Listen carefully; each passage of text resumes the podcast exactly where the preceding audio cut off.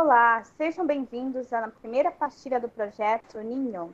E o tema de hoje é Resistência Continua. Me chamo Josane e o meu colega que está junto neste projeto se chama Elias. Somos alunos do curso de História da Universidade de Passo Fundo. Nesta aula, teremos como base o texto Resistência, Conflitos e Costumes na Bahia Escravista sob o olhar da história social. O marco divisório para os estudos voltados à escravidão deu-se a partir do centenário da abolição no Brasil. O Brasil era marcado pelo sistema escravista desde o século XVI. Com a influência da história social inglesa, conhecida como a história vista de baixo, passa-se a utilizar o método das sociedades negligenciadas, os vencidos, excluídos e os explorados.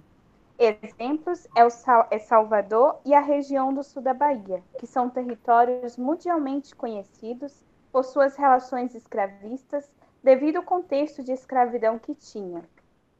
Foram eles os Levante Negro do Engenho de Santana, 1789, a devassa do Quilombo de Otizeiro, em 1806, ambos no sul da Bahia, a invasão do candomblé Acum, em 1829, a trajetória de vida do escravo Domingos Soldré e a revolta da cimiterada em 1836, lei que proibiu os funerais tradicionais na Igreja de Salvador, marcando uma presença forte de natureza africana, especialmente na cultura escrava baiana.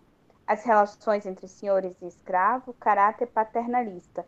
Com isto, podemos destacar que os contextos dos escravos eram moravam em morros íngremes, eram incentivados ao casamento entre escravos e formação de famílias, descobriram que problemas físicos e psicológicos eram uma das mais eficazes formas de fugir das organizações da vida na propriedade. A resistência à escravidão, a formação e a defesa de comunidades de escravos fugitivos se estabeleceram em resposta ao sistema escravista. A escravidão era constituída na Lei Geral de Propriedade e, neste sentido, compunha uma ordem socialmente aceita sendo uma sociedade escravista. Assim, a economia colonial era baseada na mão de obra escrava. Quebra de compromisso era a principal motivação para as revoltas. Esse era o fator determinante das revoltas e fugas. Estas rupturas instigaram fortes reações coletivas. Entre elas, podemos citar a brecha camponesa, que consistia na concessão de um pedaço de terra e um usufruto a uma atitude de liberdade por parte dos senhores. Outro grande exemplo é o Engenho de Santana, que foi palco da rebelião escrava em 1789. Os escravos encaminharam o Tratado de Paz como instrumento de negociação e o retorno ao trabalho, e exigiu a concessão das terras alagadas para o plantio de alimentos, brincar, folgar e cantar em todos os tempos que quisessem, sem serem impedidos e nem, ser, nem que seja preciso pedir licença Daí surgem diversos movimentos sociais, expressões de resistência à escravidão. Temos como grande exemplo os quilombos. Na região do sul da Bahia, outro exemplo é o Levante do Santana e o Quilombo de Otizeiro.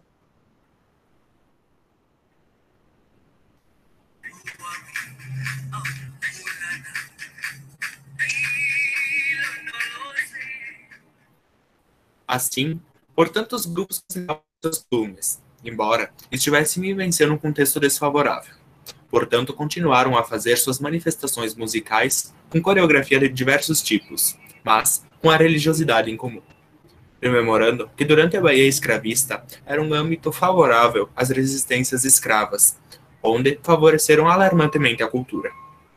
Com essas formas de resistências, causavam um grande medo nos senhores de engenho, ou seja, por essas manifestações sociais, políticas e culturais.